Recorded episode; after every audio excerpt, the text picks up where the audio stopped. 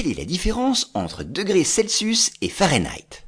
Ces deux échelles permettant de mesurer la température sont très différentes. Par exemple, 25 degrés Fahrenheit correspondent à une température de moins 4 degrés Celsius. Et l'échelle de Fahrenheit est largement la moins utilisée dans le monde, puisque seuls les États-Unis et accessoirement le Belize et les îles Caïmans s'en servent.